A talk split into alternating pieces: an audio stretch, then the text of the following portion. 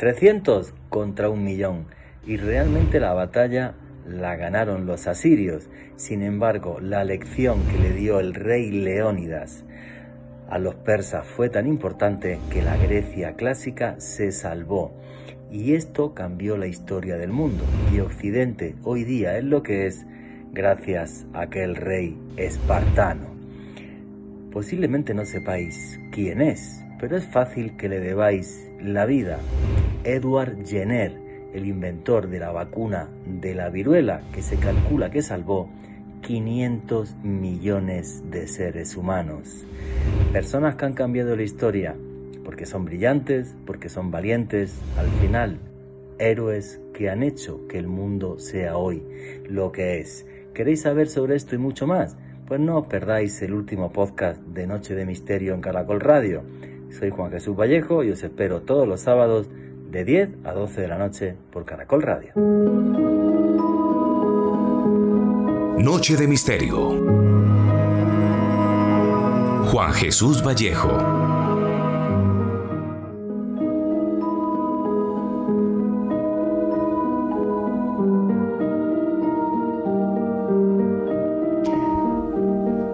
Tiempos como estos, donde la oscuridad parece reinar, el único escape que nos queda es lo épico, acordarnos de los héroes. En el momento en que estamos, con una pandemia que está arrasando a nivel mundial y arrasando en todo lo negativo, con millones de muertos, con decenas de miles de enfermos, en un momento donde la economía ha regresado atrás un par de décadas, parece que de repente, como decía al comienzo, la oscuridad es la que reina en el mundo. Y por eso el otro día se me ocurrió hacer un programa como este. Echar un vistazo a grandes héroes que hubo en la historia. Héroes que van desde lo puramente épico, grandes guerreros que salvaron a su nación, o por ejemplo científicos que con, su sabiduría han salvado a generaciones y generaciones.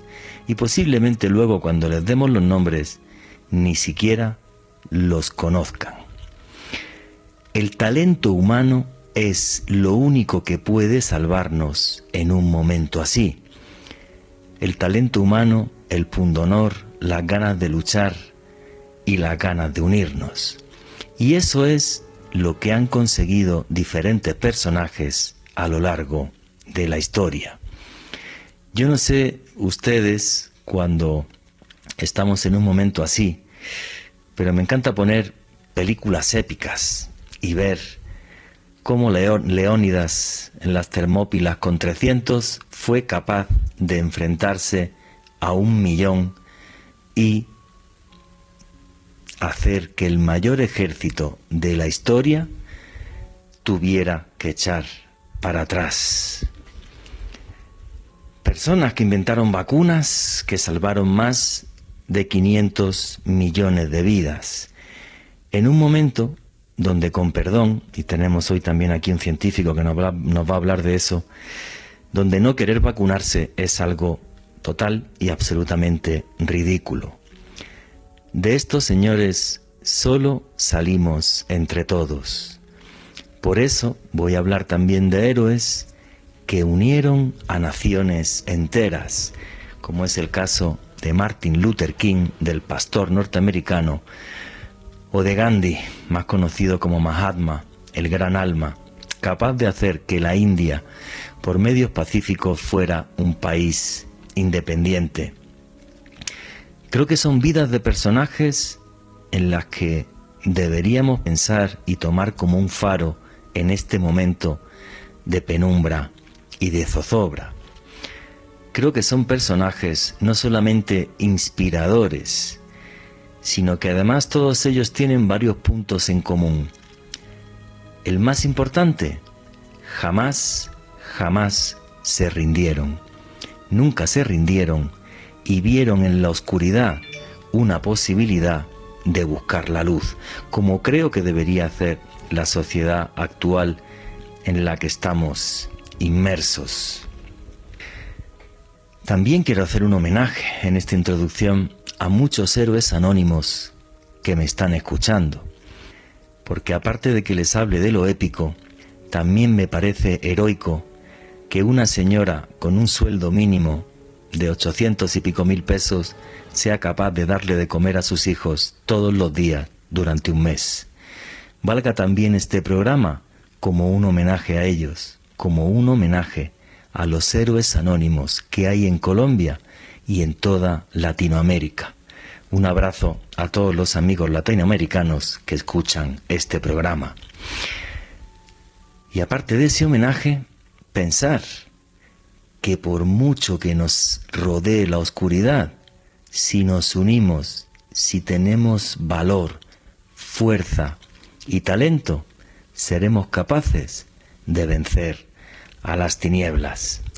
Buenas noches, noctámbulos.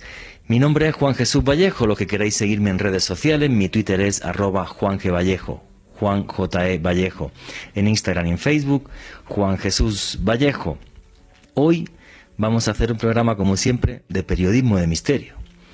Los hechos son los que son. Aquí hacemos periodismo. Los ponemos encima de la mesa y ustedes deciden qué hay detrás y qué no. Hoy en un programa con un contenido histórico muy claro, ¿vale? Y quería hacerlo así porque en este momento de zozobra creo que era fundamental que los medios de comunicación también demos un empujón y aliento a toda la población que nos está escuchando. Realmente, por muy difícil que se pueda poner todo esto, os aseguro que siempre podrá haber una salida. Y ya sin más dilación arrancamos el programa. Alejandro Bernal, buenas noches, ¿cómo estás? Buenas noches, Juan Jesús. Un saludo para usted, para Edwin en los controles, para nuestros invitados de esta noche, Diego Torres, Nicolás Pernet, y desde luego para todas las personas que están reportando sintonía en este momento, las personas que nos oyen en directo a través del dial, también de la aplicación de Caracol Radio, y también para todos aquellos que sintonizan nuestro programa a través del podcast que estamos publicando todas las semanas en una lista de reproducción que está siendo publicada en el canal de YouTube de Caracol Radio. Una noche muy especial para mí, Juan Jesús, porque es un homenaje a muchas personas que dejaron su vida, que también nos legaron un conocimiento, una forma de ver el mundo diferente y que sin lugar a dudas lo ha transformado. Y algo que me encantó de su introducción, también un homenaje para esos héroes anónimos, los héroes del día a día, personas que como usted, como yo, como los miles de oyentes que nos están escuchando, tratan de llevar una lucha día a día para sacar adelante sus vidas y sus hogares. Bueno, y como siempre, eh, señores, aquí somos una gran familia y todos pueden opinar y preguntar. Fijaros que cuando mm, pensé en un programa como este, podía haber cogido héroes de muy de la antigüedad y, y en torno a la mitología y ese tipo de cosas, pero quise coger héroes de carne y hueso mm, y algunos muy recientes en la historia, porque realmente gente que ha salvado millones de vidas o que ha transformado el mundo luchando contra absolutamente todos los elementos y han hecho que vivamos en un mundo mejor aunque prácticamente nadie los conozca o los recuerde. Hay algunos que veréis que sí, otros os aseguro que veréis que no, sobre todo los que están más relacionados con la ciencia, que creo que son los que están más denostados por parte, por parte de, la historia o de la prensa.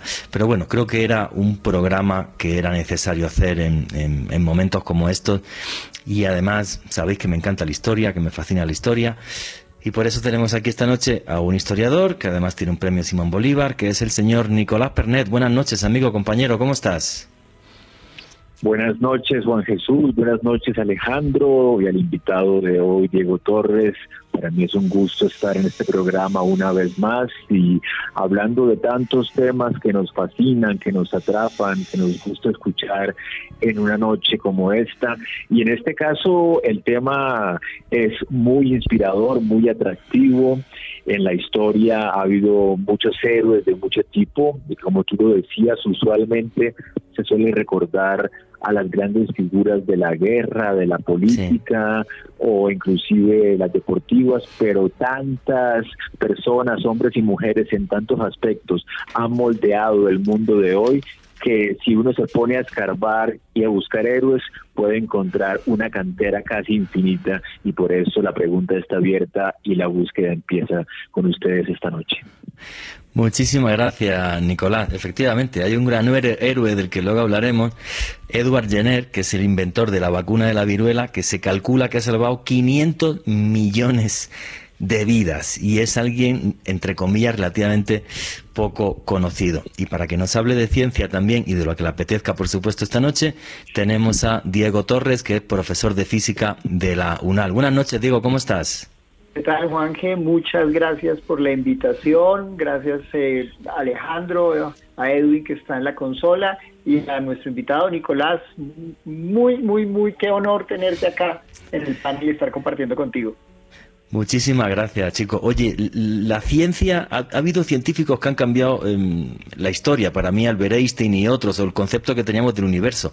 Pero hoy vamos a hablar de científicos que han salvado vidas directamente. O sea, no podemos decir que Newton salvara vidas o Einstein. En principio, no sé si es al revés, tú lo, tú lo sabes que eres, científico. Pero hay un montón de científicos que han salvado muchas vidas. Ahora que, que tenemos este problema cuando hay gente que no quiere vacunarse, que piensan que las vacunas se inventaron hace 10 años, algo así, las primeras empiezan a ponerse en el siglo X después de Cristo, hace mil años.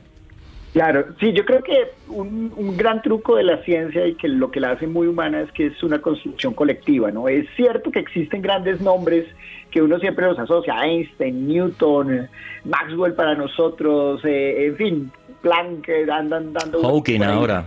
Hawking ahora, exacto. Pero, pero en realidad la ciencia es un constructo colectivo enorme.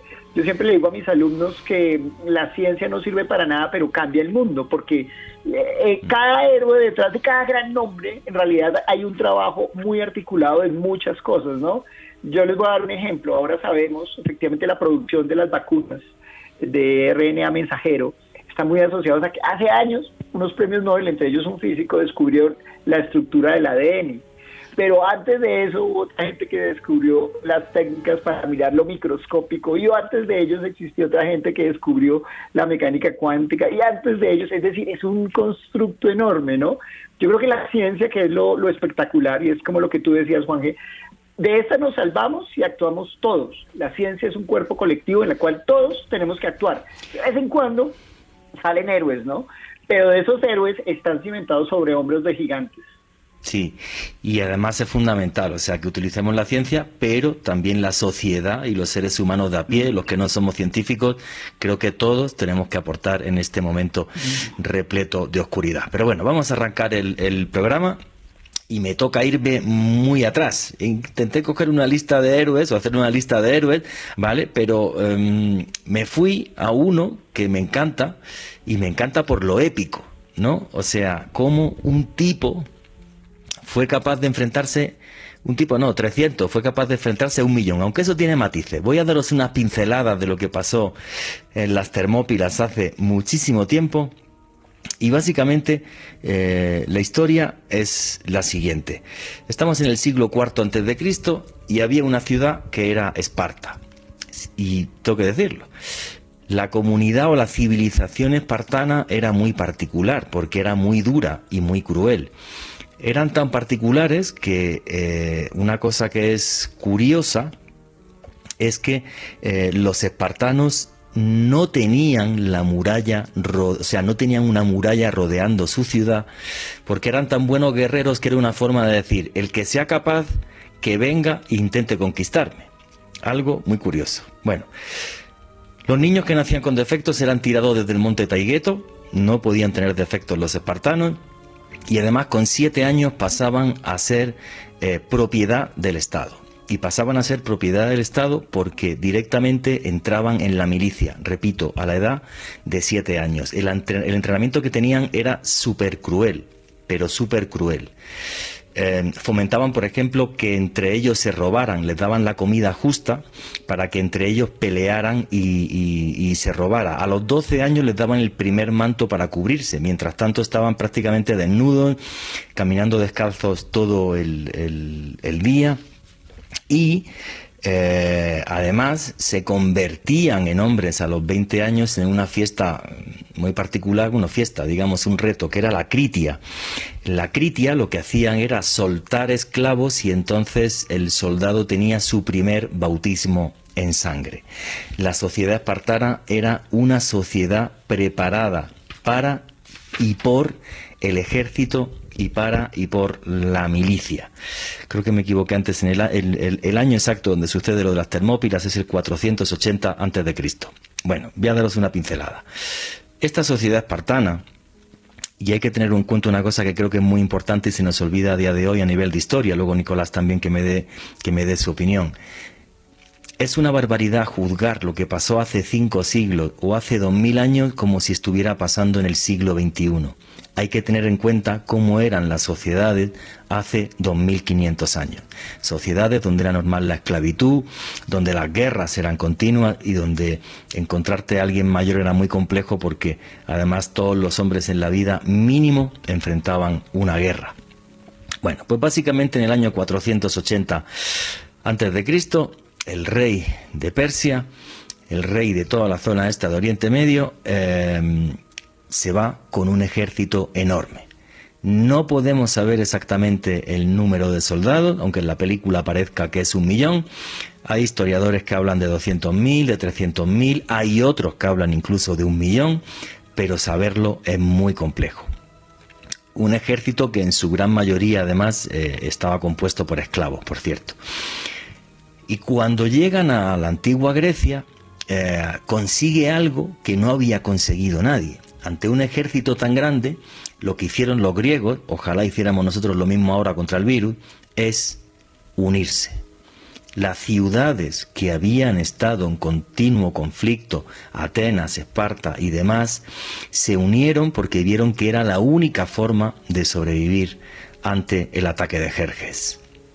Y lo que hace este señor Leónidas que no tiene el apoyo del Senado y aparte de temas religiosos y demás, y tenía que consultar a, los oráculos, dice, bueno, pues si no me apoyan, yo me voy con mi guardia personal, que eran 300 hombres, hasta el paso de las Termópilas. El paso de las Termópilas no es como en la película, ¿vale?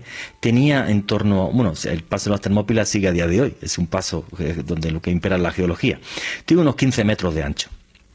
Y hay un punto en el que los griegos habían construido un muro de casi un metro ochenta, con lo cual cuando llegaban al paso de las Termópilas te metías en un cajón de 15 metros y tenías que subir ese escalón de un metro ochenta, que es lo que aprovecharon los 300 espartanos.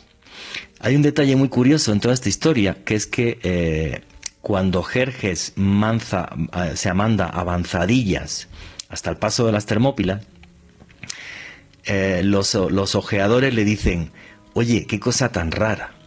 Hemos visto a los griegos que se estaban eh, ungiendo en aceite y haciendo deporte. Y Jerjes eh, comentan, por lo menos los historiadores antiguos, que pensó que es que a ver si es que los griegos ahora se habían vuelto afeminados. Lo que no sabía Jerjes es que se ungieron en aceite porque sabían que iban a morir y después de morir, como no les iban a poder ungir, lo hicieron antes de meterse en la batalla. Bueno, pues aquellos fueron tres días de batalla. No fueron solamente los 300 espartanos, sí como aparece en la película. Vinieron soldados de diferentes puntos de Grecia. Se calcula que había unos 7000 más o menos unos 7.000, no podemos saber el número exacto. Y lo que sucede es que durante tres días el ejército de Jerjes no puede pasar. Y no puede pasar y no puede avanzar y se daban de bruces siempre con este escalón y Jerjes mandó a su tropa de élite que eran los famosos inmortales y los inmortales tampoco pasaron y los inmortales resulta que eran mortales. Y aquello, porque tampoco sabemos exactamente el número de, de asirios que murió, se está hablando de en torno a unos 20.000, entre 20.000 y 30.000, no podemos saberlo, fue un golpe moral tan duro para la tropa, en el sentido de decir, oye, es que 300 tipos ahí delante han matado a 20.000, fue un golpe tan duro para la tropa que psicológicamente los dejó muy tocados. Y aunque el ejército pasó, luego hubo dos batallas que fueron la de Salamina y la batalla de Platea, donde realmente ya el ejército de Jerjes tuvo que darse la vuelta. ¿Por qué he escogido a este héroe, a, Leónidas? Si Leónidas no hubiera ido a las Termópilas, Grecia hubiera caído y la cuna del mundo occidental también. Y no sé qué sería el mundo occidental ahora, no podemos saberlo, pero otra cosa distinta seguro. Eso es lo que tengo claro entre los espartanos, igual que aparece en la película, que eso está muy bien copiado, cuando alguien se iba a la guerra con un ople, que era un escudo, la esposa le decía, con el escudo o sobre él.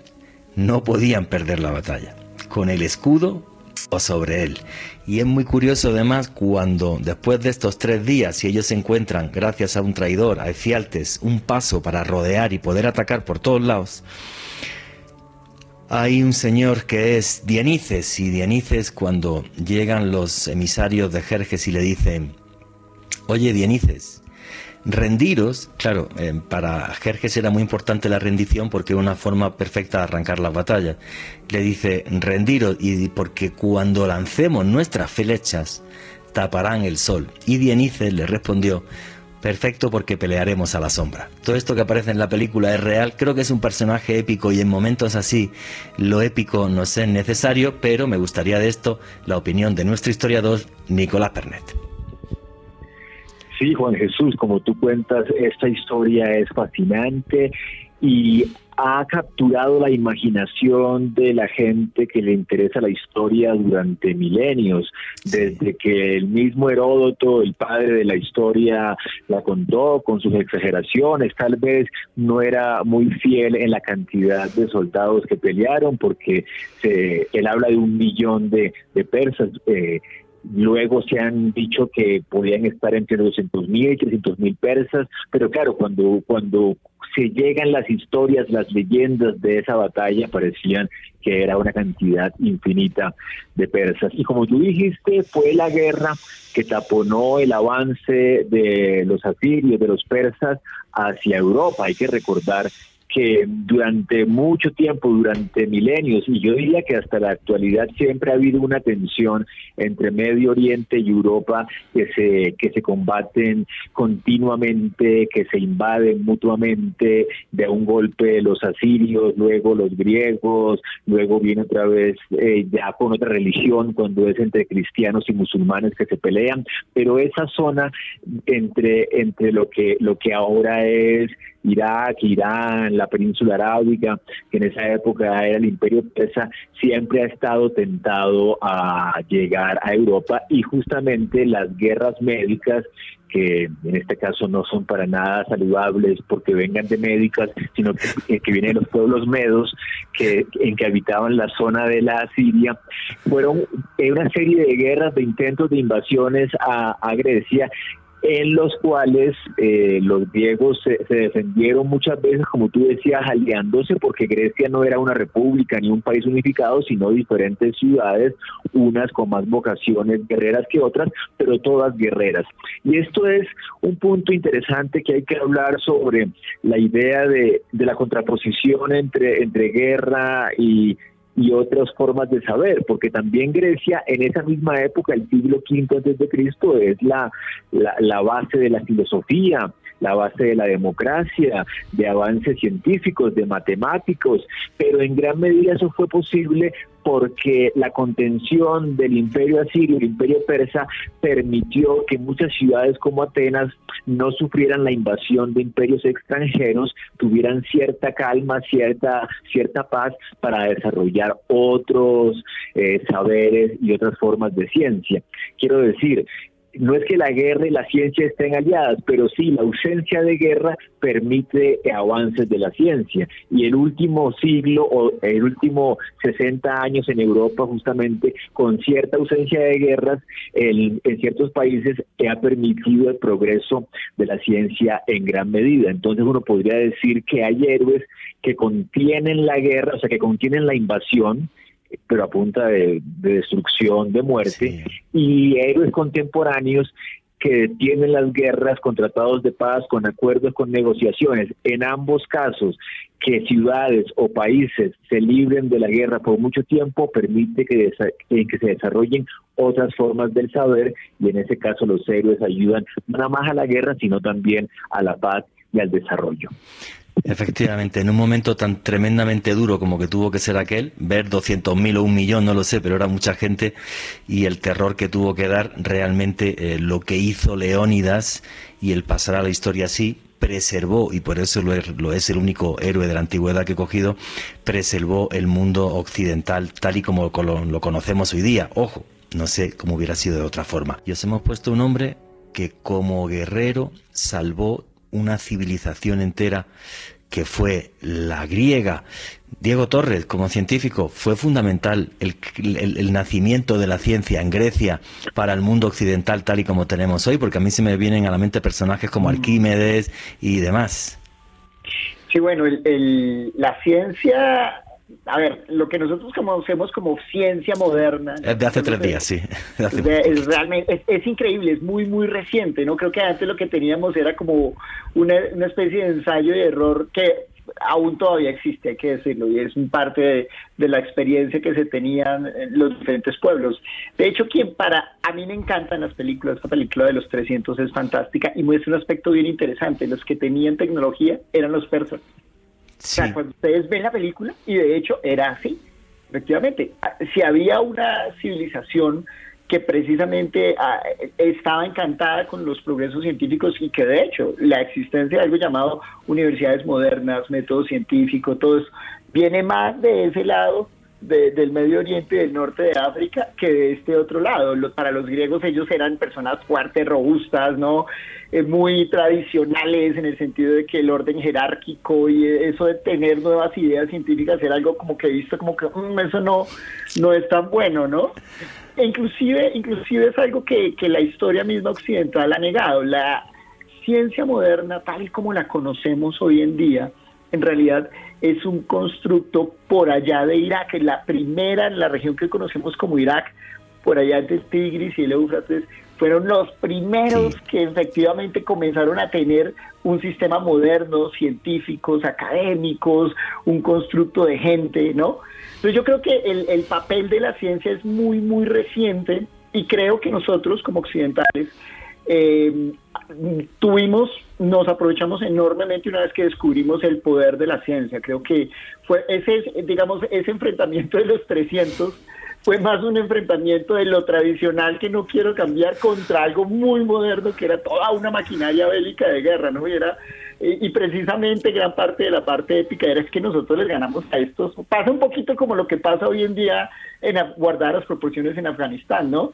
No, pues aquí han venido todos los imperios, pero nosotros aquí a punta de, armas bastante primitivas no permitimos que entren a estos territorios, ¿no? Eso es complicado. Mira, una vez me entrevistaron en España sobre eso porque conozco bastante bien Oriente Medio y por desgracia los conflictos también de allí. Y una vez me preguntaba un periodista, pero oye, ¿y esta gente con drones y con tal? ¿Cómo no son capaces de tal? ¿Y saben mi respuesta? Muy sencillo, se comunican con palomas mensajeras. No, es que... la, que drones, ni que bailan, ni nada. No, el arte de la guerra también es la experiencia, el territorio y el conocer el territorio mm. es fundamental a la hora de tener una batalla. Eso es, hoy en la academia y el gran constructo científico es que estamos tenemos una serie de reglas y nuestro campo de batalla son los argumentos con teorías matemáticas y los experimentos que sean repetibles y comprobables, ¿no? Entonces, en este campo de batalla tan reducido es donde la ciencia ha tenido un triunfo enorme, ¿no? Cuando se trata de salir de ahí, pues hombre, hay ahí un campo, una enorme línea gris. Alejandro Bernal, quería comentar algo. Sí, Juan G., la figura de Leónidas, que a propósito su nombre en griego significa el hijo del león, fue tan importante para la cultura griega y desde luego este legado llegó hasta nuestros días que se comenta que hacia el año 440 antes de Cristo sus restos fueron trasladados a Esparta y en ese lugar le consagraron un mausoleo que pasó a la historia por ser uno de los mausoleos más espectaculares que había en la antigua Grecia. Sobre su tumba se erigió también una estela que tenía los nombres de esos 300 guerreros espartanos que lo acompañaron en la batalla de las eh, Termópilas y como dato final se conoce que se instituyeron una especie de fiestas para conmemorar esta lucha de Leónidas y, sus, los soldados que lo acompañaron, una especie de culto heroico. Esto nos demuestra lo importante que era la guerra para los espartanos, cómo sacralizaron esta figura de un héroe tan importante como Leónidas, que sin lugar a dudas pasó a la posteridad, que es inmortal dentro de las grandes figuras épicas de la cultura griega. Yo creo que es inmortal por una cosa que de vez en cuando nos hace falta a todos los seres humanos en la vida, el valor y hubo un momento en el que Leónidas lo que dijo es, vale, pues yo aquí me muero, pero mis hijos no son esclavos. Entonces es algo muy desesperado, muy heavy lo que estoy diciendo, lo sé, alguno me criticará por Twitter seguro, pero por eso lo cogí como un referente. O sea, dijo, señores, yo para atrás no me voy, y si me muero, pues que me maten, pero eh, obvio, eh, mis hijos no van a ser esclavos. Y lo mm. consiguió, dio su vida, pero lo consiguió. Pero bueno, Dejemos historias tan épicas que un día podemos hacer historias de guerra, si os parece, un programa solo sobre, sobre, historia, sobre historias de, guerra, épicas y absurdas, porque hay algunas súper absurdas, por cierto, en, temas de guerra. La última, la, la construcción de un destructor norteamericano, que eso ha sido el mayor escándalo, creo yo, en los Estados Unidos en los últimos años. Un día, un día lo, lo comentamos eso y hacemos un programa sobre esta historia. Bueno, pero como esto es un top de unos pocos personajes, nos saltamos desde ahí y nos vamos hasta finales del siglo XIX y principios del siglo XX. Ojo con esto, que es un personaje para algunos muy polémico en algunas cosas.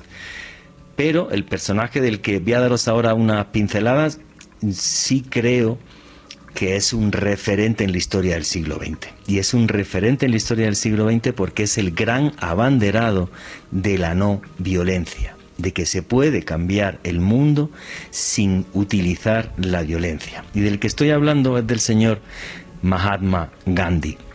Mahatma Gandhi que nació en una familia humilde en la India, que tuvo una educación tradicional, por cierto, era un estudiante bastante mediocre y que eh, le casaron con 13 años con alguien de su casta. Vivía en una sociedad de castas que por desgracia sigue, sigue imperando en muchas partes de la India a día de hoy.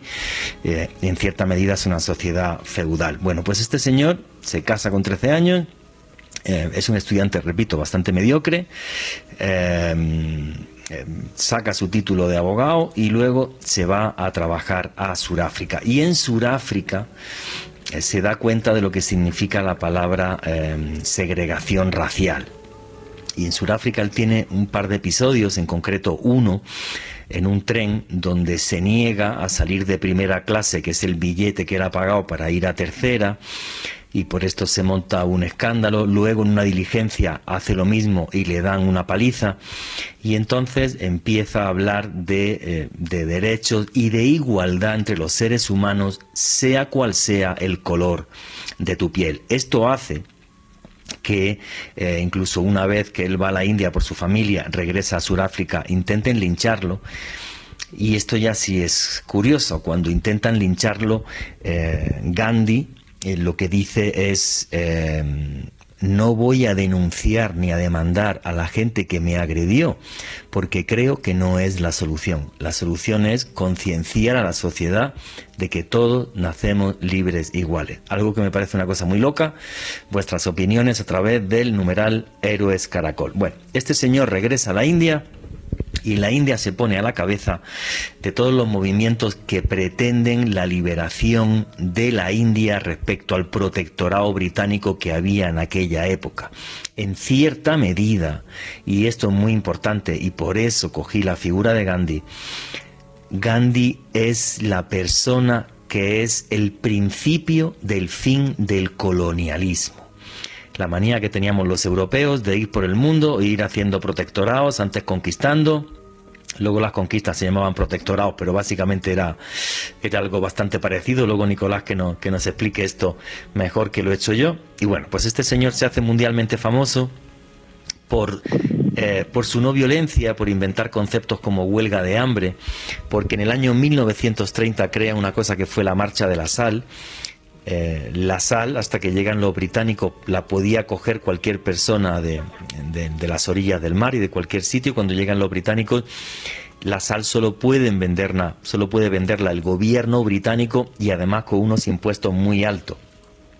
Aquella epopeya que él tiene en 1930 en la marcha de la sal eh, le cuesta a la India 60.000 presos políticos, que no es ni uno ni dos y Gandhi que estuvo nueve meses en la cárcel. Pero como era imposible dominar y, tener bajo control policial todas las playas de la India, los lugares donde se podía sacar sal, hay un momento que el virrey de la India dice, señores, no puedo con esto. Que coja la sal el que quiera y ya. Desafía al gobierno británico y el imperio británico, por ejemplo, quitándose la ropa que toda la ropa venía de Gran Bretaña y se manufacturaba en Gran Bretaña. Y por eso lo veréis siempre con una con una túnica, túnicas que él mismo se hacía incluso. Em, y una y otra y otra y otra hasta que em, el gobierno británico ya en 1943 en plena Segunda Guerra Mundial y ante las palabras de Gandhi que siempre fueron de no violencia y públicamente siempre dijo nunca jamás me meteré a, llamar a que la gente agreda a alguien, eh, el gobierno británico llega ya a un acuerdo en el sentido de que cuando acabase la Segunda Guerra Mundial le iba a dar, a dar la independencia a la India. Él estuvo muy mal, le costó mucho aceptar que la India y Pakistán se separaran, un Pakistán musulmán y una, y una India de mayoría hindú, los musulmanes y sobre todo la Liga Musulmana no quiso ser parte de ese nuevo país porque pensaban que iban a ser eh, discriminados, era vegetariano mm, radical y además comía solo vegetales crudos, eh, tenía un respeto radical y total por la vida, eh, por ejemplo, una de las frases que él tiene es que dice, eh, un país, una civilización se puede juzgar por la forma en que trata a los animales.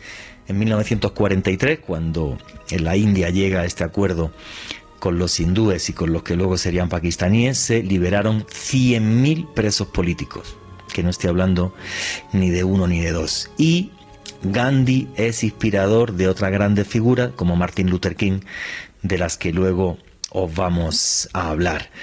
Y como siempre la pregunta a nuestro historiador, Nicolás Pernet, Mahatma Gandhi, Gandhi, la película maravillosa, dura tres horas porque le gusta el buen cine. Qué personaje tan carismático y tan importante. Sí, Mahatma Gandhi, Mahatma, el alma grande, como lo, lo bautizó el poeta Tagore, eh, que, que, lo, que lo vio como esta alma grande que que puso en práctica una idea que, tal vez antes se había se había anunciado teóricamente cuando en el siglo XIX eh, Henry David Henry David Thoreau que es un norteamericano habla de la desobediencia civil y filosofa sobre esta idea de que el opresor no podría ser dueño de un territorio, el colonizador no podría dominar una región o un país si los, si los colonizados se resisten a apoyarlo. Tú hablabas ahora del colonialismo, una forma de dominación política que en los últimos cinco siglos ha ejercido Europa, pero que en otras épocas otros eh, reinos han ejercido contra otros pueblos. Pero siempre sucede que el colonizador llega a un territorio, toma el territorio, vence en la guerra a los locales y luego muchas veces los pone a trabajar para el poder extranjero. Lo que decía Turo y lo que Gandhi luego va a llevar a la práctica es si el oprimido no trabaja para el opresor, si no, si no, si no, si no colabora, si no le lleva los carros, si no le recoge las minas, si no le saca la sal, si no trabaja, se derrumba todo el edificio, todo el castillo del colonialismo. Entonces, eh, lo que Turo dijo teóricamente, Gandhi lo puso en la práctica. La resistencia no violenta, pero tampoco no colaborativa, porque no es una forma de lucha pasiva.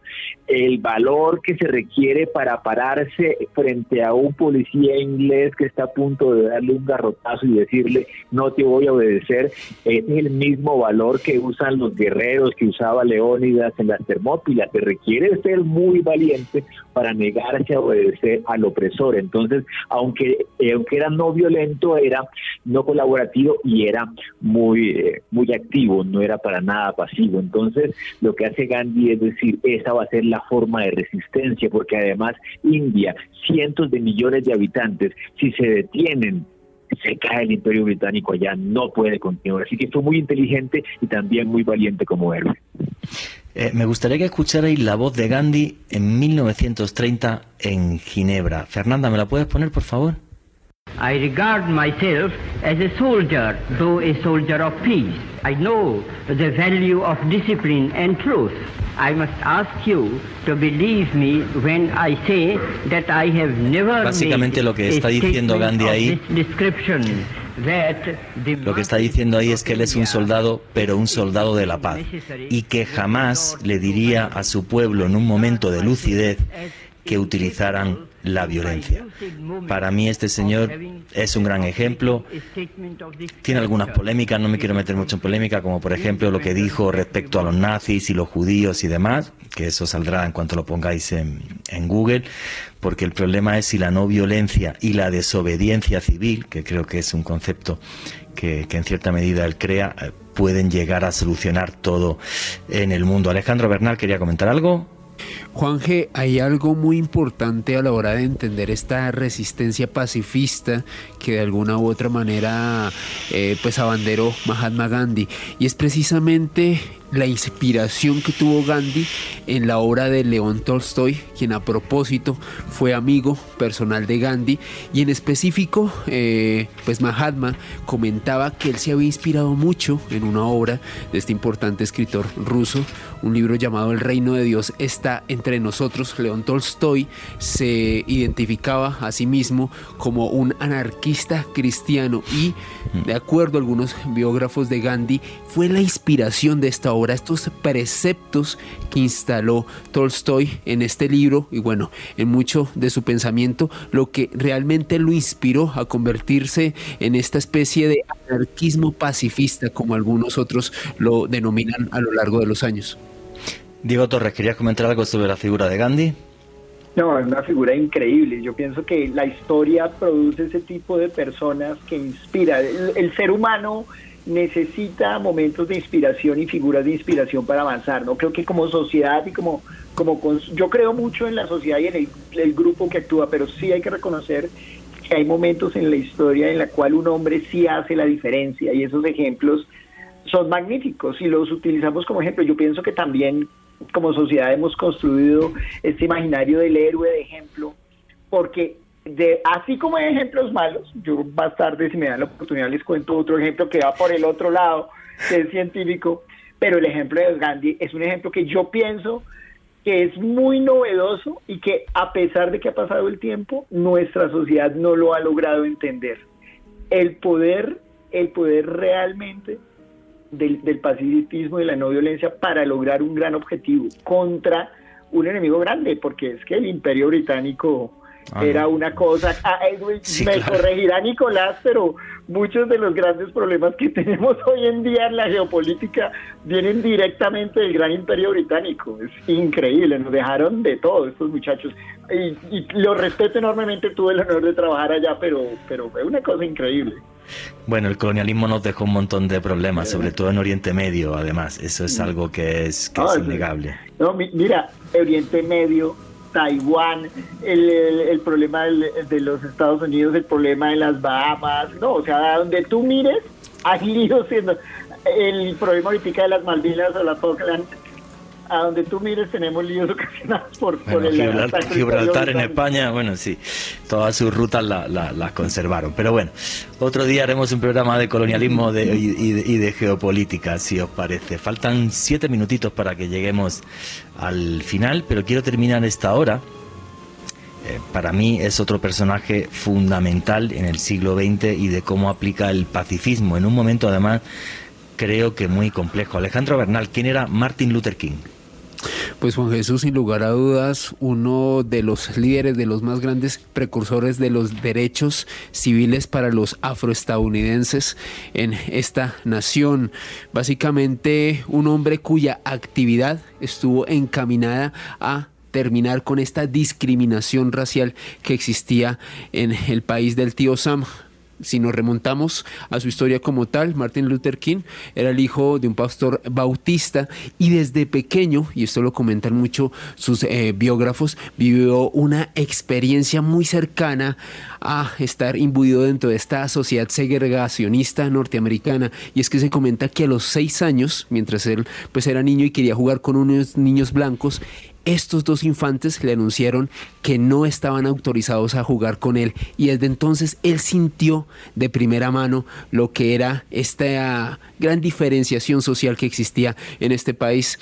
Este señor estudió en el, eh, en el Washington Booker T en el High School de Atlanta y a los 15 años sin haber ni siquiera cursado los últimos años del colegio, llegó a estudiar en el Morehouse College y este señor allí se graduó de, sociología. Posteriormente, para el año 1951 hizo estudios en teología en la Crowser Theological Seminary en Chester, Pensilvania. Pero como tal, Juan G., la actividad de, de Martin Luther King y por algo bueno, que pasó a la historia como uno de los grandes personajes dentro de esta actividad por los derechos civiles de los afroamericanos, inició después de ordenarse como pastor en 1954. Y tenemos que situarnos en lo que era el sur de los Estados Unidos en esta época, mediados y finales de la década de los 50 del siglo pasado. No, no, solamente racismo, el Ku Klux Klan, o sea, em, bueno, el Ku Klux Klan que por desgracia todavía existe, o sea, no es que haya desaparecido, ¿vale? Em, sí, era, era, tuvo que ser muy, muy dura esa época en el sur de los Estados Unidos. Continúa, Alejandro.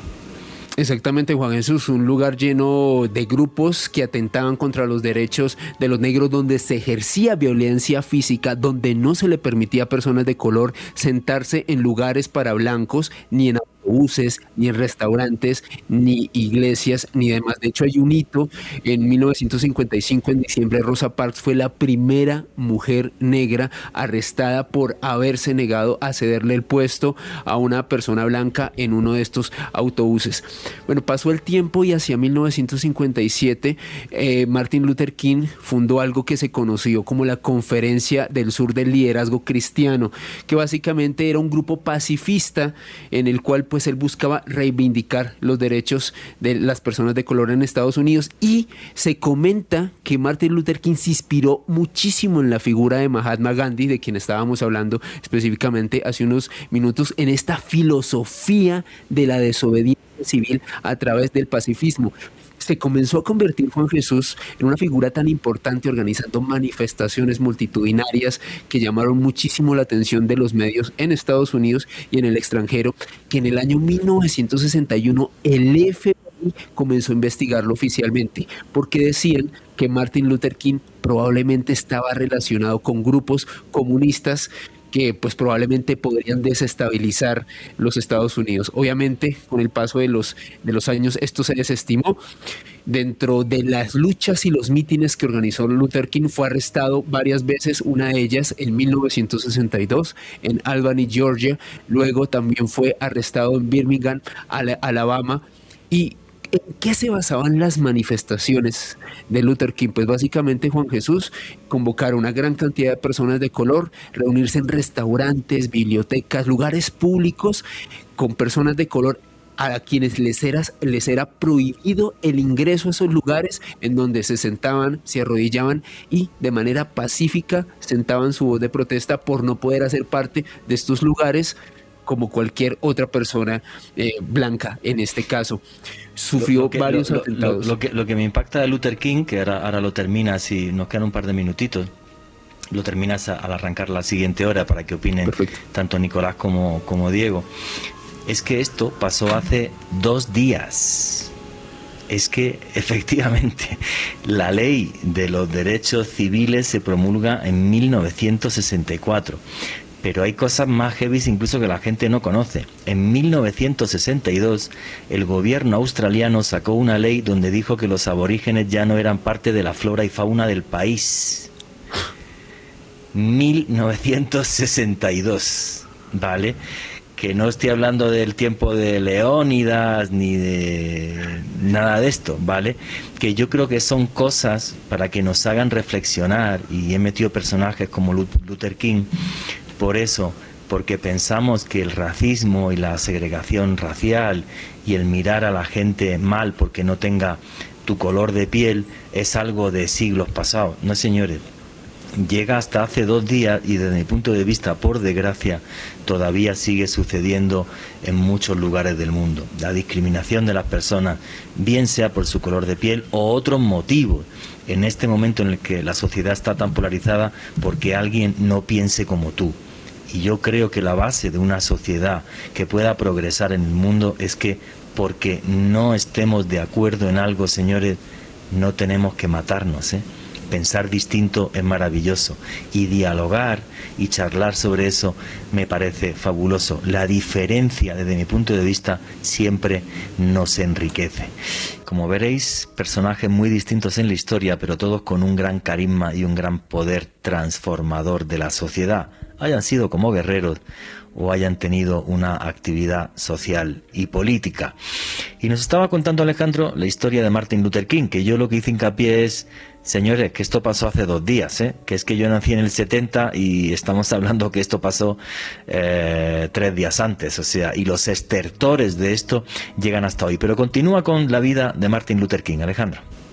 Pues Juan Jesús, este hombre se convirtió en un personaje tan polémico que sin lugar a dudas se erigió como un blanco para las personas que estaban en contra de la liberación de los derechos de las personas de color en los Estados Unidos. Sus biógrafos comentan que oficialmente, aparte de, su asesinato, tuvo dos atentados contra su vida. El primero de ellos, el 11 de mayo de 1963, le pusieron una bomba a un hotel donde él se estaba hospedando la noche anterior, el Gaston Motel en Birmingham, Alabama. Resulta que, pues, por la explosión tan impresionante que pues, en esta en este motel, la bomba no solamente prácticamente lo destruyó completamente, sino que también hizo daños de consideración en la casa de su hermano, del hermano de Martin Luther King, también el reverendo Alfred Daniel Williams King. Y el 16 de, perdón, el 15 de septiembre del año 1963, precisamente unos personajes muy polémicos de los cuales usted habló, Juanje, en la anterior hora, miembros del Ku Klux Klan le pusieron, hicieron un atentado, pusieron una bomba contra una iglesia bautista en la cual fallecieron cuatro muchachas eh, de color y se hirieron 22 niños negros también allá en los Estados Unidos. Bueno, con, digamos, este ambiente tan caldeado, con este ambiente en donde estaban pues, ocurriendo cosas realmente lamentables, mucha violencia, muchas personas en contra de Martin Luther King, este señor organizó lo que a la historia se conoce como una de las grandes manifestaciones públicas en los Estados Unidos y es algo que se conoce como la Gran Marcha de Washington, que se efectuó el 28 de agosto de 1963. Juan G., invitados y oyentes, se comenta que las personas que acompañaron a Luther King y a su grupo de colaboradores, que básicamente en Washington estuvieron reunidas entre 200 y 300 mil personas en la Washington del año 1963. Una auténtica locura. Delante del Capitolio y ahí es donde se pronuncia uno de los discursos, yo creo que más repetidos en todos los medios de comunicación y más importantes de la historia del siglo XX, donde Martin Luther King arrancó diciendo, I have a dream, yo tengo un sueño tenía un sueño en el que todos los hombres pudieran ser iguales, en que sus hijos nacieran y no tuvieran ningún problema de segregación racial. Un discurso que yo creo que se estudia en todas las facultades de periodismo, por el gran poder de comunicación que tiene y la emocionalidad que tiene, y un discurso del que vais a escuchar unas palabritas solo para que veáis cómo era la voz de Martin Luther King. Fernanda, el audio de Martin Luther King, por favor. Of today and tomorrow, I still have a dream. It is a dream deeply rooted in the American dream. Básicamente lo que nos está diciendo ahí Martin Luther King, como yo os he dicho, es que él soñaba en, en, un día en el que en los Estados Unidos el color de la piel no fuera importante. Y además, que es muy emocional el discurso, lo que habla es que esta nación, Estados Unidos, se creó pensando en esos preceptos eh, de igualdad para crear una gran nación donde todos pudieran eh, ser libres. Esto luego más tarde le costó la vida, ¿vale? Su sueño también se llevó un premio Nobel de la Paz y este discurso que quería que escucharais esas palabras de fondo es total y absolutamente histórico y ya os digo, sea, se estudia en cualquier facultad de periodismo en el sentido de la capacidad de emocionar que tuvo este hombre eh, aquel día. Alejandro Bernal termina cómo acaba la historia de Martin Luther King. Pues Juan G, sin lugar a dudas, para mí un discurso no solamente entrañable por la forma en que Luther King lo expresó, sino, y quiero parafrasear uno de los eh, fragmentos de los párrafos que este señor comentó en este gran meeting en Washington, comentaba lo siguiente, yo tengo el sueño de que mis cuatro hijos pequeños vivirán un día en una nación donde no serán juzgados por el color de su piel, sino por el contenido de su carácter. Yo creo que esto de pronto, Juan G, para la gente que es muy joven, le pueda sonar extraño, un poco extremista, pero por eso quise también hacer el contexto de cómo eran los Estados Unidos a mediados del siglo pasado, un país en donde las personas de color, los negros, no podían realizar las actividades públicas como las puede, las podía hacer una persona blanca con total normalidad. Tal y como usted lo dijo, Juanje, hace unos minutos obtuvo el Premio Nobel de la Paz, se lo concedieron el 14 de octubre de 1964, básicamente por esta lucha por poner a la luz pública, no solamente en Estados Unidos, y lograr una serie de reivindicaciones de los afrodescendientes, sino también por mostrarle al mundo lo que estaba sucediendo en Estados Unidos. Así que le dieron el Premio Nobel de la Paz, lo reitero, el 14 de octubre de 1964. Un año después pasó algo muy curioso, Juanje, y es que en plena guerra de Vietnam, Martin Luther King también comenzó a expresar públicamente su rechazo por el papel que estaba ejerciendo los Estados Unidos en esta guerra que para él era sin lugar a dudas una guerra colonialista absurda. y él denunció públicamente y también ah, en medios a nivel internacional precisamente la actitud beligerante de Estados Unidos precisamente insistiendo en el hecho de que estaban intentando ocupar un país como si fuese una colonia de los Estados Unidos. O sea, imagínense lo polémico y también visionario que fue Luther King en este hecho que sin lugar a dudas marcó mucho la historia de los Estados Unidos el siglo pasado. Finalmente, Juan G. Luther, Martin Luther King fue asesinado en marzo de 1968, específicamente en Memphis, Tennessee.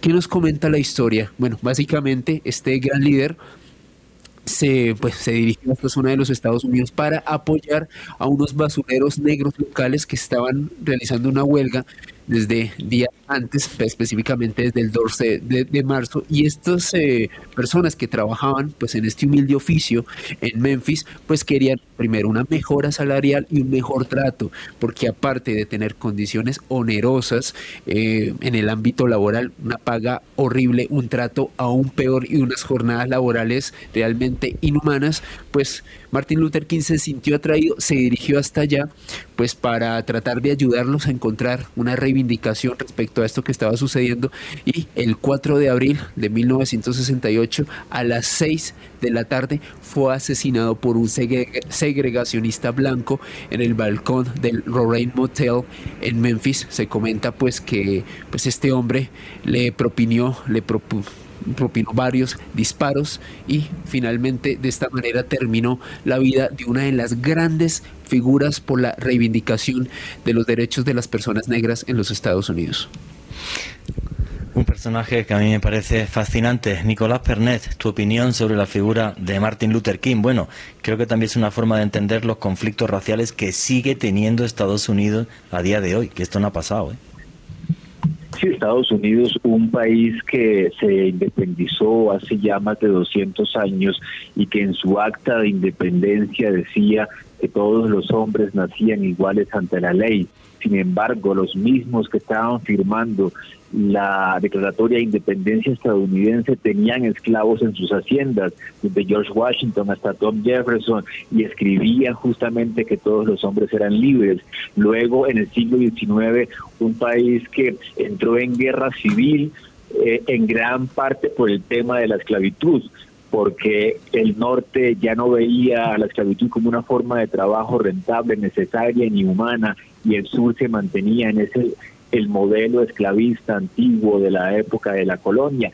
Y aunque desde el final de la guerra civil ya la enmienda número 13 había abolido la esclavitud, luego vino una serie de, de medidas, de jugaditas, diríamos, para quitarle los derechos justamente a los esclavos liberados. Tenían que saber leer y escribir para poder votar, tenían que tener un nivel eh, de, de, economía, de dinero para poder hacer parte de la sociedad, tenían que tener un número mínimo de, de, población en cada región para poder ser una fuerza política. Es decir, durante un siglo después de la abolición de la esclavitud, estamos hablando de un siglo en donde eran libres en el papel, pero los linchaban en las calles, los colgaban, no tenían juicios justos cada vez que cometían un delito o una falta mínima, los acusaban de todo lo malo que pasaba.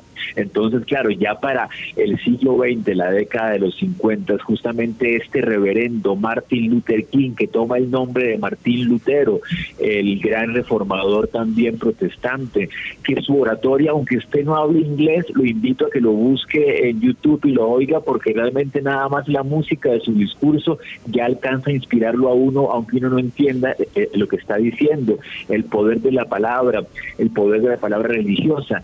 Y él como un, un catalizador de una serie de, de, movimientos, de asociaciones para el progreso de las personas de color de Estados Unidos, de otros líderes, de Rosa Parks en Montgomery que se niega a dar el puesto y de nuevo tomando las enseñanzas de Mahatma Gandhi de la resistencia no violenta, de yo no voy a consumir los buses que no me dejan sentarme como un ser humano. Si a Rosa Parks la bajan de un bus porque se niega a darle el puesto a los blancos, entonces la comunidad negra de Montgomery no va a usar el bus y la empresa va a quedar y se va a ver obligada justamente a permitir a, desegregar los buses. Y, y, con esa mirada de que si la comunidad se une y se resiste y se niega a apoyar al opresor, tomada de Gandhi, tomada de Thoreau, tomada de Tolstoy, lograron que se segregara los buses en Montgomery, lograron que se pasara la ley de derechos civiles del 64 y lograra que los presidentes Kennedy y luego Lyndon B. Johnson apoyaran justamente las reivindicaciones de los negros en la ley. Claro que después de eso siempre sigue el proceso para que lo que está en la ley se convierta en realidades cotidianas y Estados Unidos todavía no lo ha conseguido, pero gracias a Martin Luther King y a muchos otros héroes de este movimiento es que se mantienen esos estándares por los cuales todavía se lucha. A mí me parece un personaje crucial y sobre todo quería recalcar esto, ¿no? que la segregación racial eh, en la ley duró hasta hace dos días. Diego Torres, ¿cuál es tu opinión sobre la historia de Martin Luther King? Bueno, a mí, como siempre, la, la mirada mía es un poco más, más por lado científico. A mí me parece increíble, ya llevamos más o menos 20 años de un estudio en el que demostramos que la diferencia genética entre un ser humano y un chimpancé es solamente el 1.2%. O sea, sí, sí. Es, es, absolutamente increíble, increíble que todavía sí, nuestras sociedades estén obsesionadas, por ejemplo, la sociedad colombiana, ¿no? Nuestra obsesión con las clases sociales, la sociedad norteamericana, la obsesión con la supremacía blanca y demás, inclusive uno lo ve en el norte de, de Europa, bueno, en Europa también, en, por todos lados, o sea, el ser humano tiene una obsesión por parecer diferente cuando no ha entendido que no hay cosa más maravillosa que darnos cuenta que realmente somos iguales y que somos animales. O sea, no, no, muchos de esos planteamientos, eh, les recuerdo que el origen real de la segregación racial y de tener leyes explícitas como el apartheid, la supremacía blanca estadounidense, perdón, la supremacía blanca nazi o la supremacía nazi, viene directamente de los Estados Unidos. Ellos crearon un movimiento en el cual inclusive estaba científicamente comprobado, o sea, ellos trataron de justificarlo con la ciencia. Sí, a, tra a través de Darwin además, ¿eh? que Darwin es un personaje nefasto claro, en eso. Claro, bueno, la verdad es que más que Darwin es la interpretación, eso le pasa lo mismo de la Biblia, ¿no? Y la Torah y demás. Te, te, pero una, te, una... te, pongo, te pongo ejemplos muy claros. Cuando Darwin... Eh, eh, eh, va en barco en la costa argentina, él califica en sus escritos a los zonas, a los indígenas como subhumanos. Y luego además hizo varios escritos denigrando a la mujer que es lo que mucha gente le echa en cara a Darwin y tal, que vale, que muy bonito la teoría de la evolución de las especies, pero ese par de episodios, sobre todo el de los indios zonas, que yo lo he leído, el texto de Darwin, es muy duro cuando los mete en el barco y los trata como si fueran chimpancés, o sea, muy, claro.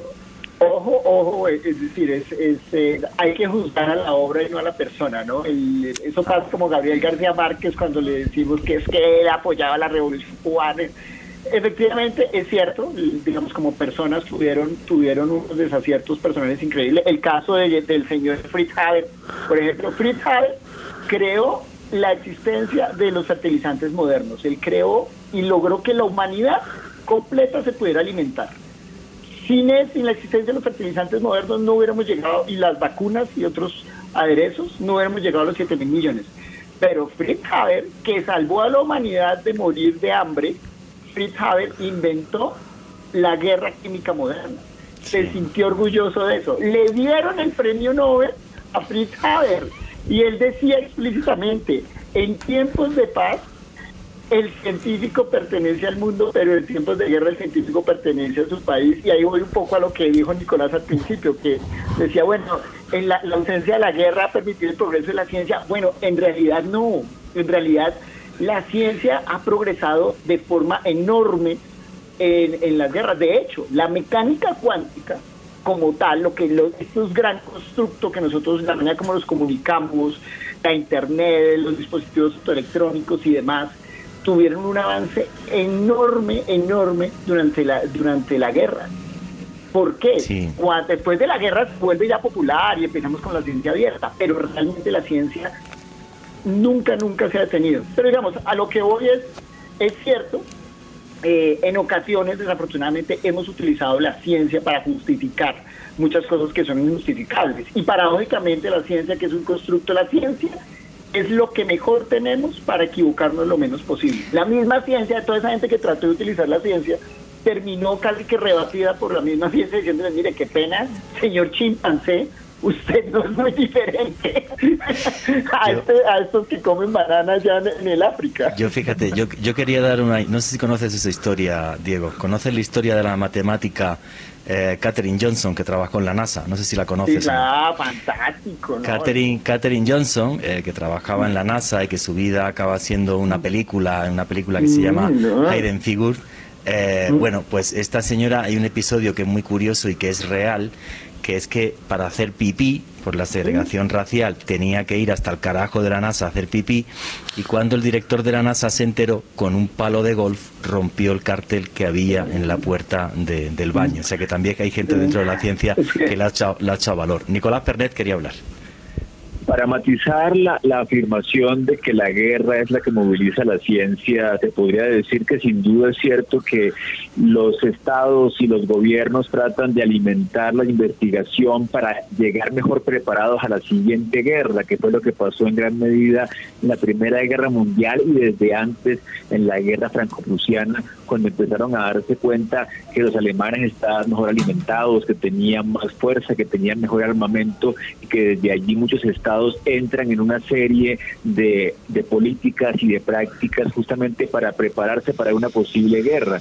Pero eso no es igual a que uno pueda hacer investigación o pueda tener un laboratorio mientras las tropas nazis entran y arrasan con todos los laboratorios de una ciudad. Entonces, si bien es cierto que la guerra incentiva, eh, como la Internet misma y otras formas de comunicación y de avance tecnológico, sí se requiere una un nivel de, de paz para poder simplemente trabajar, para poder compartir los conocimientos y para poder llevarlos a la práctica para labores civiles, porque aunque la red, por ejemplo, se haya creado para la guerra, su gran crecimiento de Internet ha sido para funciones civiles y estamos en un mundo muy diferente por una herramienta científica que nació para la guerra. Diego Torres hay un, punto bien importante. Eh, efectivamente, la Internet, y lo sé muy bien la historia porque yo trabajé en ese laboratorio, eh, fue creada en un laboratorio de física nuclear. ¿Por qué? Por la necesidad de comunicar de manera simultánea y mantener la información así se fuera la luz. La, obsesión era, tenemos una máquina, un microscopio de 18 kilómetros de diámetro, ¿qué hacemos? Y crearon lo que denominamos el protocolo, el protocolo HTTP y, el, y la distribución compartida información. Y luego eso lo tomarían los Estados Unidos y crearían el Internet. Y totalmente de acuerdo. Definitivamente siempre la paz sí produce efectos muy favorables en la ciencia, es decir, se necesita, los laboratorios no pueden crecer en medio de zonas de conflicto y de combate, eso sí, y eso inclusive lo vemos aquí en Colombia. El gran desarrollo científico que tenemos en cierta medida, bueno, si podemos llamarlo, está más centralizado en aquellas ciudades que gozan de cierto nivel de bienestar, ¿no? A pesar de que el gobierno como que se obsesiona a decir, no, es que haga investigación, ciencia y tecnología con recursos de regalías en el Amazonas. Dice uno, mire, no es la plata? eso. y la plata. Aquí en Colombia, por ejemplo, uno como investigador y en el mundo, el, con un ambiente de laboratorios que le permitan trabajar, uno consigue recursos en el extranjero, en todo lado. Pero sí es cierto, la verdad también, eh, la ciencia es algo que el, humano no deja de hacer. Permanentemente el ser humano se está haciendo preguntas y ahí en la mitad de la guerra, en la mitad del, del, conflicto, la gente se hace preguntas. Yo tengo una historia que es una historia que siempre le cuento. La Universidad Nacional me ha permitido trabajar en la sede de Tumaco y un alumno de allá me dijo alguna vez, profesor, es que yo quiero saber qué es el tiempo. Y entonces yo le decía, vea, usted es muchacho de Tumaco que está haciendo una pregunta de premio Nobel.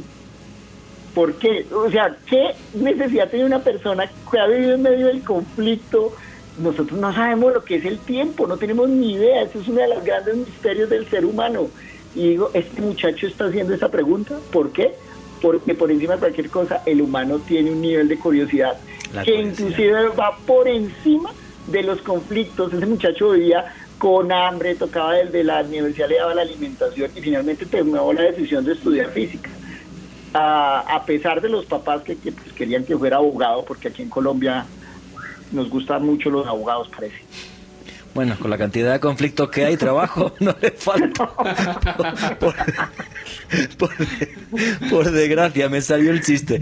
Lo siento, oye, se me ocurrió un programa para hacer otro día un programa, inventos que cambiaron la historia. Eso podría, eso podría estar genial, aunque hay la lista también, madre mía, eso es complicado. Pero bueno, inventos que cambiaron la historia. Y ahora sí, quiero que nos metamos en, el tema de la ciencia. Y en el tema de la ciencia, además, eh, pensando desde mi punto de vista en algo fundamental, y no lo he cogido porque estemos en este momento, es que uno se va a buscar listas de héroes y que a alguien se le calcule que ha salvado 500 millones de personas es una auténtica barbaridad. O sea, tenía que estar en la lista sí o sí. Y ese señor no es ni más ni menos que Edward Jenner. Y ella, Edward Jenner era un zoólogo, eh, un científico británico, médico rural también, por cierto, que en el siglo XVIII pues este señor es el que inventa la vacuna de la viruela. Y yo recuerdo a mis papás que en paz descansen y a mi hermano que tenían una cicatriz aquí en el, en el hombro, ¿vale? Y esa cicatriz era la vacuna de la viruela. Y la vacuna de la viruela al final resultó siendo tan efectiva que la viruela hoy existe en un par de laboratorios que la tienen allí guardada pero realmente la viruela a día de hoy no está. Bueno, voy a intentar contarlo en un minutito para que luego Diego Torres nos dé mucha más información sobre esto. Básicamente, este señor se dio cuenta que las campesinas que ordeñaban a las vacas estaban en contacto con ese mismo virus, pero era la viruela bovina, que venía a ser el mismo virus humano, pero digamos con menos fuerza. Si digo algo más, luego Diego que me corrija. Y entonces se dio cuenta que se podía utilizar eh, ese virus para provocar inmunidad en las personas humanas, porque de hecho, repito, las señoras que ordeñaban las vacas eran inmunes a la viruela y es el genio que se da cuenta de eso. Él había visto, y venía desde Turquía, una forma de inmunizar a la gente contra la viruela que era hacer una pequeña incisión en el brazo y te metían eh, pues el polvito de las costras de la, de la viruela humana. Pero eso era muy peligroso porque había veces que el virus te daba muy fuerte o no se acababa de inmunizar bien y, y demás. Pero bueno, podía llegar a morir por eso. Mientras que si se hacía con este virus, resulta que la gente quedaba inmune y además no tenía peligro alguno. Estamos hablando de 1840 cuando ya el gobierno británico dio vacuna gratuita, puso toda la plata. Hay episodios muy curiosos, como por ejemplo que Napoleón Bonaparte, después de vacunar a su tropa, soltó presos británicos para darle las gracias a Edward Jenner y Napoleón dijo algo así como yo no soy capaz de negarle nada a un hombre que ha cambiado eh, la humanidad. Y quería ah, hacer esto, y ahora Diego nos va a hablar más sobre esta historia, porque señores, es fundamental que nos concienciemos de que de esto salimos entre todos. Y las vacunas ni tienen dos días, ni tienen microchip, ni te insertan grafeno. Yo estoy calvo antes de vacunarme, que ya tengo las dos dosis de Pfizer. No es, que se me cayera el pelo por eso. Las vacunas, señores, tienen muchos siglos. Y las vacunas son tan efectivas que han salvado cientos de millones de vidas. Pero Diego Torres, que es científico, ¿hasta qué punto es importante y fue innovador lo que hizo Edward Jenner? Lo que hizo Jenner fue creo que este momento de la historia es un muy buen momento, como ejemplo, para decir lo que hizo Jenner. Jenner logró algo que ya se sabía, volverlo científicamente viable y llevarlo, por así decirlo, a la población. Miren, no era que la viruela no se conociera. De hecho, no era ni siquiera que no existieran eh, algún tipo de medicamento contra la viruela. Ya se sabía. De hecho, las primeras inoculaciones contra la viruela son reportadas en el año 1000 por parte de los chinos. Y para ir más allá, unos años antes del, del, de la gran, pues más que descubrimiento, de la consolidación del trabajo Jenner, ya se sabía y ya se utilizaban en Estados Unidos, la habían tratado de utilizar como arma la viruela, pero también el mismo Washington le dijo a sus tropas, no señores, nosotros sabemos que las personas que han tenido la viruela y han sobrevivido podemos tratar de hacer algún tipo de inoculación, coger parte de las llagas que tenían y hacer una pequeña incisión, sacar ese líquido que allá ya si sale líquido, tiene que ser algo reciente e inocularlo en las personas. En realidad eso ya se sabía, pero nuevamente aquí viene el juego de la ciencia. El juego de la ciencia es observación, las preguntas, la observación, el poner una hipótesis y el hacer una serie de experimentos controlados. Eso fue lo que hizo Jenner. Jenner logra determinar un momento yo empiezo a generar hipótesis de es que debe haber alguna relación entre esto que le da a las vacas, porque es que a las lecheras no se enferman, porque ellas dicen, a mí ya me dio la viruela de las vacas, por así decirlo. Y en esa viruela de las vacas, como yo ya me enfermé, ¿por qué había la transfusión? Pues para los que han tenido el placer de ordeñar, que es un buen ejercicio para los brazos, cuando hay vacas que son muy duras de ordeñar, y entonces a uno se rasga la ubre de la vaca, se rasga uno, y ahí hay contacto de fluidos Genet entiende, dice, dos cosas claves de Genet. Primero, un gran observador, con una gran cantidad de información previa. Y el hombre se da cuenta que ese saber ancestral que tenía, ese saber, él es capaz de cogerlo. Lo toma ese saber y dice, yo voy a hacer una serie de hipótesis y las voy a probar. Y logra encontrar de manera efectiva que la, hay una especie de virus atenuado y ese virus atenuado genera resistencia, permite generar resistencia dentro del cuerpo humano. Y de hecho, la historia es increíblemente fascinante porque al igual que lo que pasa acá, los, los influencers de la época dudaban de las vacunas, comienza una vacunación masiva. La, la reina, inclusive en su momento, la misma reina Victoria tuvo que vacunar a sus hijos delante de todo el mundo para decirle, es que esta vaina funciona. Hoy aquí son los políticos tratando de sacar réditos y la manera como se trajo el virus, perdón, como se trajeron las vacunas a, América es una historia fascinante. Cogieron unos niños huérfanos, inocularon a uno, dejaron que se enfermaba y luego inoculaban al otro. Durante todo el viaje, 17 niños huérfanos, y yo mal no recuerdo el nombre. Pero, ¿qué hizo Genet?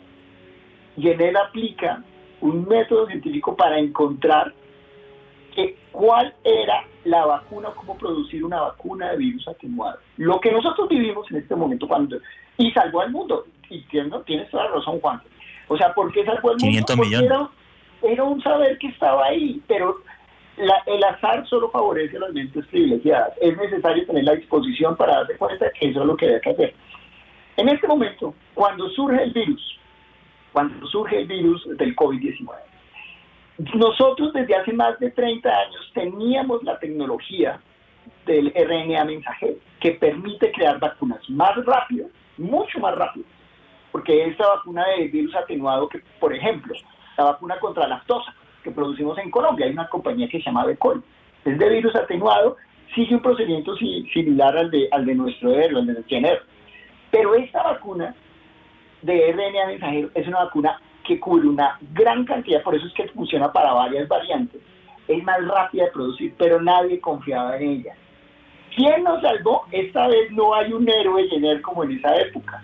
Lo que tenemos es la comunidad científica e inclusive las mismas farmacéuticas que dicen yo le apuesto esa tecnología. Y la comunidad científica le dice al mundo, nosotros desde hace 30 años tenemos una metodología para producir vacunas que es tan poderosa que si usted nos da la oportunidad, nosotros no solamente vamos a salvar al mundo, sino que vamos a poder producir vacunas, 20 vacunas, para enfermedades que todavía no han llegado, que eso es un hito en la historia.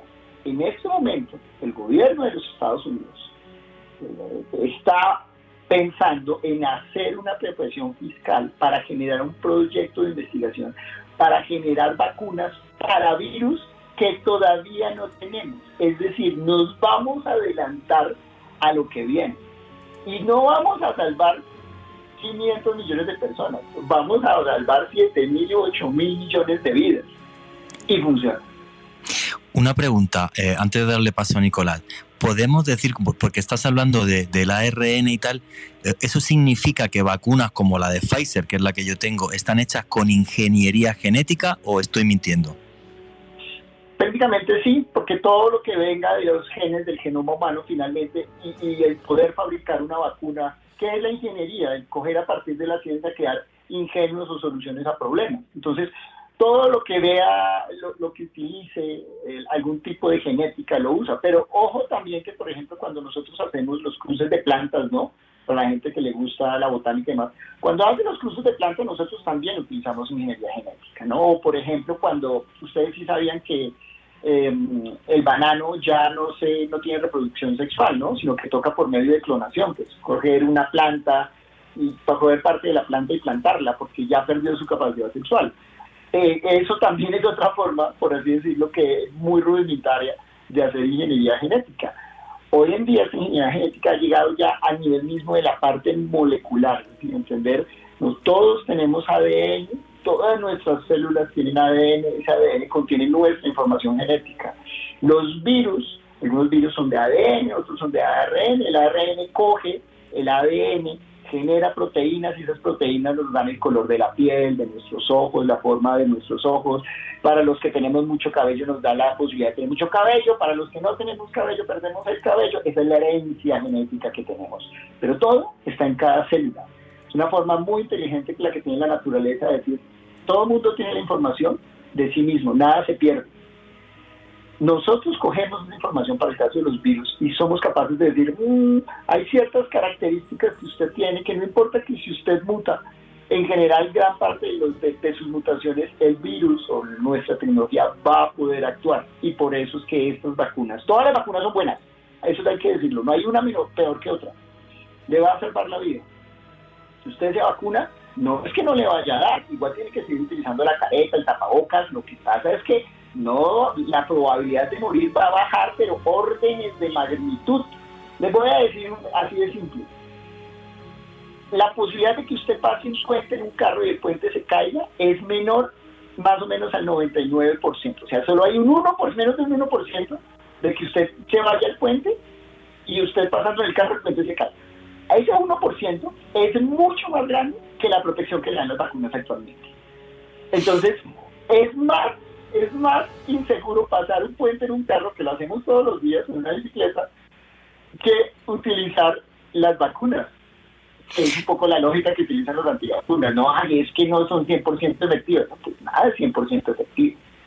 No, aparte hay una cosa que está muy clara y en eso yo creo que las compañías lo han hecho genial. Si es cierto, por ejemplo, que da más inmunidad Pfizer y Moderna que, por ejemplo, Sinovac. Pero aunque te dé teniendo Sinovac, la enfermedad va a ser muy atenuada y entonces va a ser eh, muy complicado que fallezcas o que, o que llegues a una, a una UCI. Yo quería meter este personaje, Edward Jenner, ¿vale?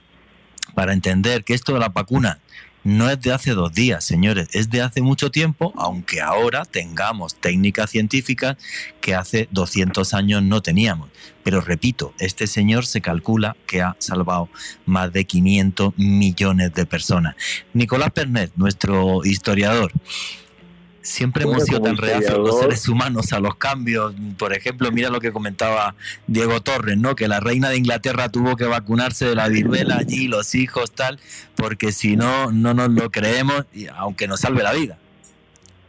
Claro, siempre. Además, la, el hecho de que viniera de vacas, por eso vacunas, el sentido de que, de que fuera de animales que te van a inocular, jamás de uno le podría parecer que era reducirse su preciosa humanidad a compararse con, con animales. Un poco lo que la ciencia, la ciencia eh, lo que dice históricamente es que siempre ha sido bajarnos un poquito más del ego, que no somos el centro del universo, somos un planeta nada más, eh, no somos diferentes a los animales, somos cercanos a ellos, no somos invencibles.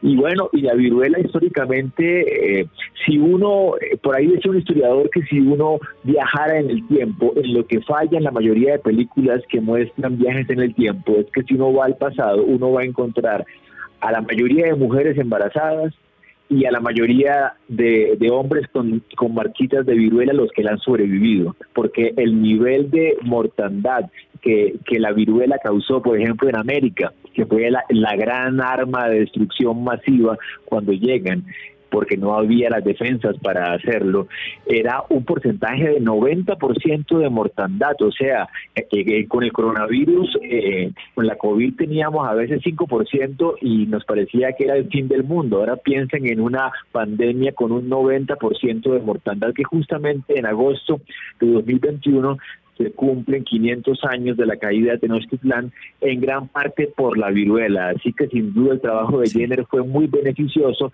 pero le llegó a los aztecas 300 años tarde. Efectivamente, se calcula, aunque no podemos saber datos exactos, incluso que el 80% de la población del continente murió por el choque bacteriológico. Diego Torres. Pues eh, qué buen ejemplo, Nicolás, porque Tenochtitlan era la ciudad más grande del mundo en su momento. Vivía, no creo que más de un millón de personas, alrededor de un millón, cuando no sé, en Venecia habrían 100 mil, 200 mil personas. Y efectivamente, los, los mexicanos esa herencia que tienen de decir es que nosotros no nos vencieron en batalla, vencieron de otra forma, tiene toda la razón. Pero inclusive más allá, miren, eh, la mortandad del COVID podría parecer muy baja, pero fíjense que en este momento en un país como Colombia y en muchos países del mundo uno ha conocido a alguien que le dio COVID o inclusive conoce a una persona muy cercana que ya murió de COVID. O sea, el, poder de saber de que una persona muy cercana a uno, que uno conoció o que vio de alguna forma, murió por algo que había sido anunciado estos meses, es un triunfo de la ciencia increíble. Y también lo que decía Nicolás respecto a, a las cifras, uno podría decir eso es muy pequeño, pero es que Pensemos en un caso, el ébola, que es un virus agresivo. El ébola mata a 7 de cada 10 personas. Y no se le había dado la gana al ser humano de producir una vacuna simple y llanamente porque como nunca salía de África, pues no hay ningún problema. Pero resulta que ahora con la movilidad que tenemos, este tipo de virus muta muy rápido en una población que genera mutaciones que tienen otras dinámicas y que puede viajar rápidamente a cualquier parte del mundo. Es que nosotros podemos ir a Australia, en menos de un día llegamos a Australia sin ningún inconveniente. Entonces, ¿qué es lo que va a pasar en el futuro? Yo hablando de, los héroes, a mí me parece que el gran héroe para esta parte de la historia, me parece que es la comunidad científica, lo que hemos logrado a partir de, de los conocimientos y lo que vamos a seguir logrando. Yo pienso que va a llegar un punto de la historia en la cual un poco vamos a tener una resistencia a la misma ciencia, es porque vamos a sobrepoblar el planeta, lo vamos a polucionar, van a llegar nuevas tecnologías que nos van a quitar nuestra intimidad, que ya las tenemos, porque el triunfo es apabullante, ¿no? Y eso es, creo que el gran héroe es un constructo muy novedoso que es la ciencia. Fíjate si es importante eso que has dicho, el, el, que con el COVID en muy poco tiempo supiéramos, identificáramos el virus, incluso de dónde salió, desde China, de la ciudad de Wuhan, que la última gran pandemia que se le conoce por el nombre de gripe española resulta que es una gripe que nació en Estados Unidos. Pero como fue en la Primera Guerra Mundial, son los periódicos españoles, porque España no estaba en guerra, los que dicen, oye, que está empezando aquí a morir un montón de gente y por eso se le bautizó con ese nombre, cuando realmente es una gripe porcina que nació en Estados Unidos y la ciencia lo, lo ha demostrado. por cierto, que hace poco mm, cogieron el virus de un cadáver que encontraron en Alaska congelado, que había muerto por, por gripe española. Entonces... Oye, Juanje, y una cosa, y esto sí es para un programa, un programa de misterio que vale la pena hacer. Mira, eso es, eh, yo al principio era muy escéptico respecto al origen del virus y muchos dijeron, no, es que pues es un virus que pasó de un animal, de un mamífero a las personas, ¿no? Pero la verdad, hay que reconocer que eso está, cada vez que salen, salen más, más pruebas respecto al origen del virus, hay algo muy raro. ¿Cómo así que el virus nace precisamente en la ciudad en la que hay uno de los institutos más importantes del mundo en el estudio de virus? Y precisamente virus que saltan de los seres, de los animales, a los seres vivos. ¿Cómo así? Pues cada vez aparecen más y más pruebas. Lo que pasa es que la historia no se escribe tan rápido como, lo, como uno quisiera y las investigaciones no van tan rápido. Pero cada día, y yo soy uno de ellos, uno de los científicos que está convencido de que vale la pena hacer una investigación detallada de cuál fue el origen del coronavirus, porque está muy extraño que van a ser precisas, eso es como, no, yo estudio fenómenos de, de ovnis y resulta que el primer ovni de la historia cae justo al frente del mi laboratorio de investigación. Claro, ¿no? Es que, ¿sabes lo que pasa ahí? Es un tema que, aunque nos salgamos un pelín del guion de hoy, pero no importa, yo creo que a la gente esto le interesa mucho. Yo he seguido la historia del virus desde, el principio y en mi canal de YouTube, Oculto tras la sombra, hice, hice varios videos que los podéis ver ahí, y además algunos tienen muchas reproducciones.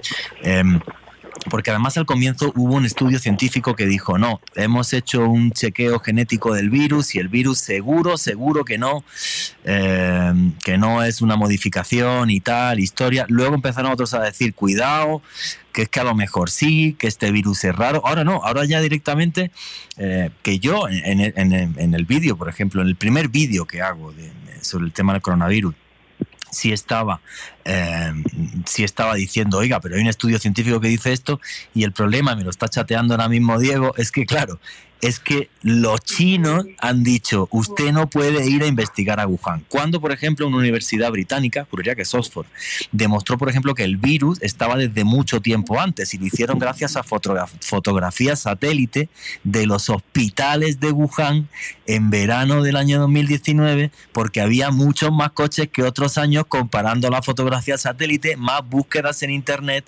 donde la gente ponía, eh, estaba poniendo los síntomas que son del coronavirus, diarrea, fiebre, tal.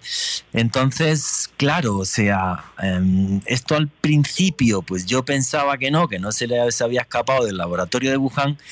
Y ahora también tengo mis dudas, como el gobierno norteamericano, que ha mandado toda una comisión a través de la CIA en la que segurísimo hay científicos, aunque no sabemos los nombres de ellos, pues porque, pues porque esto no está claro. O sea, no está claro para nada. Pero bueno, yo creo que esto da para un debate o para hacer otro día un programa sobre el famoso paciente cero y demás. Y si queréis, invitamos a un médico o a un microbiólogo, ¿vale? Porque sí que creo que es importante. Pero faltan pocos minutitos y quería hablaros del último héroe de hoy, ¿vale? Que también tiene que ver con la vacuna. Porque el señor Jenner inventó una vacuna que fue la supervacuna, porque era una enfermedad que mataba a muchísima gente. Pero hay otro señor que me parece un personaje maravilloso, nos quedan muy pocos minutos, pero quiero comentar lo que es Maurice eh, Hilleman. Y Maurice Hilleman creó 40 vacunas. O sea, gracias a este señor hay hasta 14 vacunas que a día de hoy todavía se le ponen a los niños. Es el inventor, por ejemplo, eh, de, una, de, una, de una vacuna muy famosa que es la tripe vírica que va contra eh, las paperas, el sarampión y la rubeola. Y era un señor que estaba obsesionado precisamente con el tema de que los niños no tuvieran enfermedades que pudieran acabar con su vida. Y la historia de este señor me parece fascinante porque además parece ser que era muy grosero y hablaba como que bastante feo y tal, y hay un momento en el que en, el que en Merck le dicen, oiga, vamos a darle un curso para que usted no sea grosero con la gente, y el tipo parece ser que respondió algo así como, pero esto que es una escuela evangélica o una, o una empresa. Y entonces la gente que trabaja con él y gente que le conoció, como el famosísimo Antonio Anthony Fauci, en Estados Unidos lo describen como, como un gruñón genial, porque eh, por lo visto el tipo tenía una inteligencia eh, que era una cosa fuera, fuera de, lo, de lo común. Faltan siete minutitos. Eh, Diego Torres, ¿quieres comentar algo sobre la figura de Maurice Hilleman? Pues más que nuevamente, más que sobre la figura de, de como tal, es em, la parte humana de la ciencia, ¿no? Efectivamente, yo siempre he dicho que la genialidad no pelea con nadie y eh, el caso de la, de la existencia de grandes constructos como la relatividad general que la hizo una persona o la mecánica cuántica que le hicieron muchos, o en este caso las vacunas, está la genialidad de encontrar el método, de decir, oiga, venga, es que existe una metodología, ya, ya tenemos la metodología, estandaricémosla y empezaron efectivamente y Merck paradójicamente se benefició enormemente de eso. La compañía Merck produjo una enorme cantidad de vacunas. Y mira lo que pasa en ocasiones cuando las compañías empiezan, inclusive los países, toman decisiones de despreciar a sus científicos y a su comunidad científica. Merck, que era la gran productora de vacunas en su momento, que produjo, patentó, aportó y que volvieron obligatorias las vacunas y subieron los niveles estándar. Merck no participó en la producción de vacunas de COVID-19 porque en determinado momento alguien de la sección de ventas dijo, no, es que yo que voy a lidiar con esos científicos que son todos gruñones, que se creen mejor que nadie, y uno dice, señores, pero es que si es una persona o un grupo de personas que está dando resultados, o sea, ese es más, que el tipo sea más buena gente o mala gente es un más menor contra lo que va a tener, ¿no? A veces esta obsesión ahora que tenemos de ser políticamente correctos, y viene el otro lado, que tenemos un quinto poder ahora, que es el de los influencers, que todo está mal, que a usted le gusta la carne está mal, si usted es papá soltero está mal, si es mamá soltera también está mal, o sea, y, y eso toma determinaciones que finalmente terminan afectando el futuro no solamente de la industria, sino también de la humanidad. Yo, es no, los científicos, y lo voy a, pues, me meto entre ellos, no somos personas fáciles. Eso sí es absolutamente cierto. Pero cuando una persona da resultados, cuando un grupo de profesionales da resultados, sé que puede hacer. Ah, me pareció más acertado lo del MER de decir, venga, le voy a enseñar a convivir, que es una cosa que ahora nos toca en las universidades también, enseñar a las personas a ser mejores personas y ciudadanos. Pero la genialidad no pelea con nada. Ese señor logró efectivamente estandarizar algo que se sabía que se podía hacer. Él lo logró.